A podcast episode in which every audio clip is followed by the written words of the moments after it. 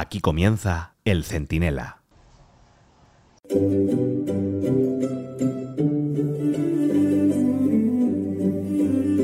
A los reyes y a sus herederos hay que leerles entre líneas, traducir sus intenciones entre cada eufemismo y descifrar siempre el jeroglífico retórico que envuelve cada uno de sus discursos. Y este martes ha habido que poner a prueba esa habilidad por partida doble. Por un lado, con la princesa de Asturias, que juró la Constitución en el momento de mayor amenaza para ella desde 1978. Y por otro, al rey Felipe, de incontenible sonrisa cuando miraba a su hija, pero también de rictus serio y verbo afilado cuando se dirigía a Pedro Sánchez, que tampoco pasó su mejor día. Todo lo que no sea ser el niño en el bautizo, el muerto en el funeral y la novia en la boda, la verdad es que le molesta bastante. Pero además me da en la nariz que había pues algo más. Tal vez no tenga tan resuelta la investidura con Puigdemont, como dice el orfeón de sanchistas entregados, que es una cosa de verdad, que poquita vergüenza y que poquito pudor. Y tal vez le hayan puesto un precio mucho más alto que la amnistía, que ya es un sapo de proporciones sísmicas. El caso es que hemos visto a una niña comportarse como una adulta ejemplar.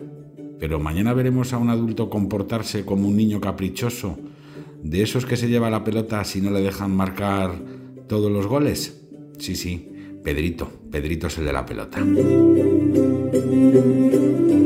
Soy Antonio Naranjo, esto es el Centinela Express y si tienen ustedes a bien se lo explico todo en un momento.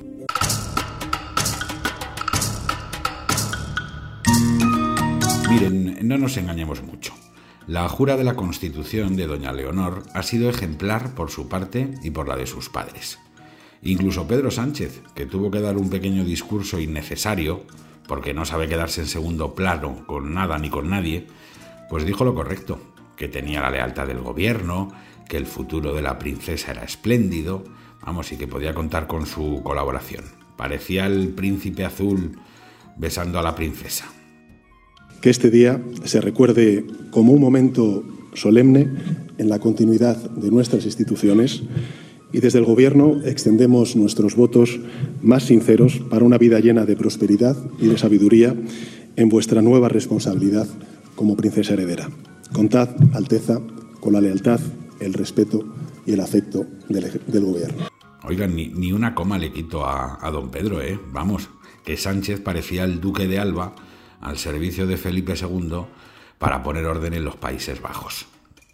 El problema es que o Sánchez no se cree eso, o si se lo cree, no lo puede defender ni imponer, más allá de un solemne acto institucional que dura un ratito, en el que la corona se gana técnicamente la continuidad y se pone de nuevo al servicio de los ciudadanos y de las instituciones. Que eso es la jura de la Constitución, ¿eh? Es como repetir aquella entrega del poder absoluto que Franco le dio a Juan Carlos I, el gran ausente, de manera caprichosa en este país que traslada Chapote de prisión, indulta a Junqueras o negocia con, con. ¿no? Pues eso es lo que hizo en realidad, ponerse de nuevo al servicio, doblegarse a las instituciones de una democracia seria. Porque, claro, mientras Sánchez hacía durante unos minutos casi de válido del rey, su mano derecha es una persona, está Yolanda Díaz, ¿no? Que antes de pasar por el sastre y la peluquería, que se deja ahí una pasta, o se la dejan ustedes mejor, decía cosas como esta de la monarquía.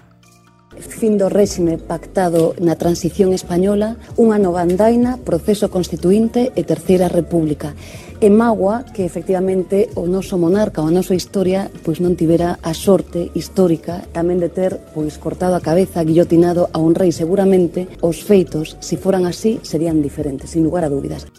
Vamos, que tenemos de vicepresidenta aquí a Super Yoli, la de las palabras bonitas, pero que luego en realidad lleva veneno en la lengua. Bueno, pues la tenemos a, de vicepresidenta segunda a una comunista que querría hacer si la dejaran con Leonor de Borbón, pues lo que los gabachos hicieron con María Antonieta o los bolcheviques con Alejandra. Vamos, pasarlas por una peluquería que cortaba el pelo pues a ras del cuello. Y tenemos también, por si lo de Super Yoli fuera poco, a tres ministros al menos del gobierno que además de dejar plantados a los reyes, eso sí, no devolverán el dinero, ¿eh? que usted y yo tenemos que devolver si no nos presentamos en el trabajo, Bueno, pues además, además de eso, de dejarles plantados, incumpliendo su propio mandato constitucional, porque claro, eso está muy bien, pero si de verdad no quieres a los reyes, no aceptes el puesto, que te lo firma el rey. Guapos. Pero claro, eso sería volver a las calles, a las barricadas, al puesto de cajera o al paro. Bueno, pues además de dejarles plantados, afirman en público que van a hacer todo lo posible por evitar que Leonor sea reina algún día. Y lo dicen como ministros. Porque claro, Sánchez mucho, ay, ay, majestad, ay, tal y cual, pero les mantienen el consejo, ¿eh? No les destituyen, o sea que se enfaden y no le voten. Bueno, y por si todo eso fuera poco, tenemos además a cuatro partidos separatistas que prefieren reunirse con el diablo, si hace falta, que compartir el mismo aire con los reyes y con sus hijas, y firman un manifiesto, los muy mal educados, el mismo día de la jura de la Constitución, bueno, manifiesto secundado por otro parecido con lumbreras como el actorzuelo y escritorcillo este de Carlos Bardem, el actor, el hermano del actor sin demasiado éxito. Bueno, pues otro manifiesto en el que exigen la demolición de la corona. Así, ¿eh? Bueno. Pero nada de ello en realidad sería relevante, de no ser por un pequeño detalle. No pasarían de lo que son, fuerzas marginales con menos poder de convocatoria, pues qué sé yo, que el cumpleaños de una, de una suegra, si Sánchez no les necesitara a todos ellos para ser presidente y no estuviera dispuesto a darles lo que sea para lograrlo. Sánchez, por eso, aunque ayer se puso en modo institucional y majestad, majestad, que parecía el, paje, ¿no? El paje con ínfulas de los reyes, pero en realidad no respaldó ni a Leonor, ni a los reyes, ni a la monarquía, ni a la constitución.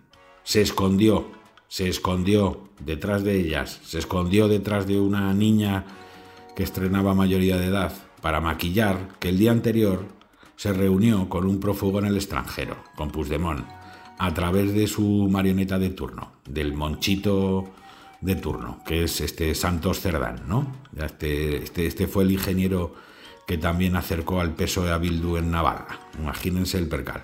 Bueno, y se puso detrás de una princesa para maquillar también que toda esa purria antisistema que no respeta nada y ataca al sistema democrático del que viven son sus socios.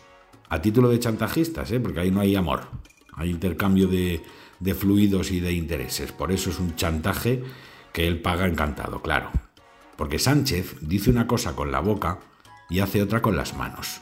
Bueno, y con los pies, que es muy de zangadillas. Expresa su respeto a la Constitución, como la hortera esa de Armengol, en fin, que parece la vendedora de bragas de un mercadillo. Se pensará que es muy moderna, pero en fin, se viste, yo qué sé, como si se hubiese despertado de una noche loca. Pero después mercadea con ella con la Constitución, con quienes se la quieren cargar.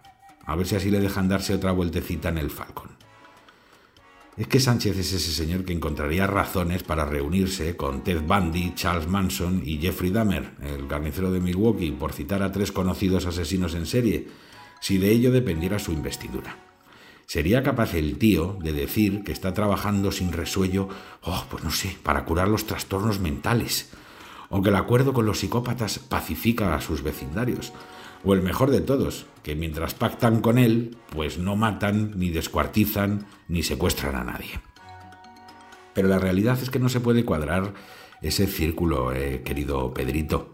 O estás con la monarquía, la constitución y el Estado de Derecho, o estás con quienes te imponen una amnistía, un relator internacional, que ya verán cómo va a ser el bombazo de los próximos días, como si esto fuera el Ulster, y además un referéndum de independencia, con ese nombre u otro, a principios de la, legislatura, o a lo mejor, si son generosos, pues hacia el final.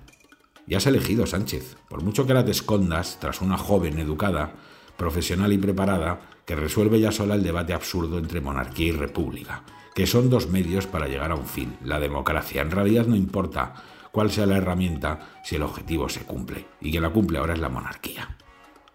Pongan ustedes a Leonor al lado de Montero, Jolly, Pam, la niñita Bestringe y todas las hiperventiladas que viven del cuento, y hasta Manuel Azaña, el último presidente de la República, el que se murió en el exilio en Francia renegando, pues fíjense qué curioso, de anarquistas, eh, populistas y revolucionarios y de separatistas. Bueno, pues hasta él, el complutense, el de la velada en Benicarló, se haría monárquico ahora.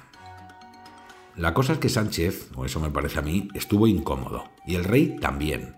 A mí me dio esa sensación.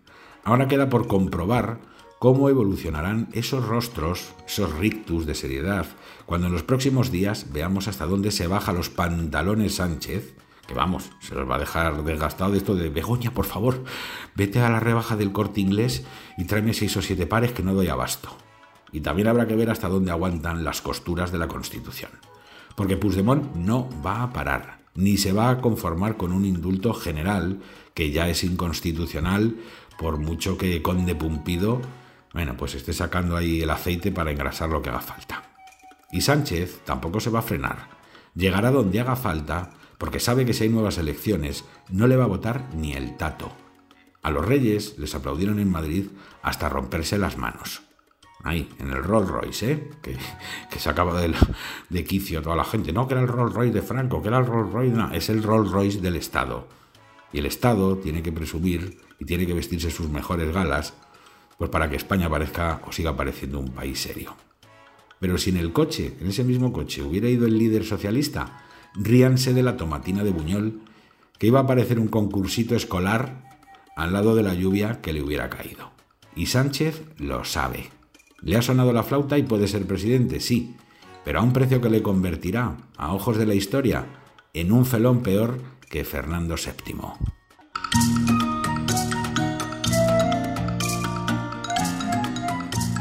El Centinela, con Antonio Naranjo.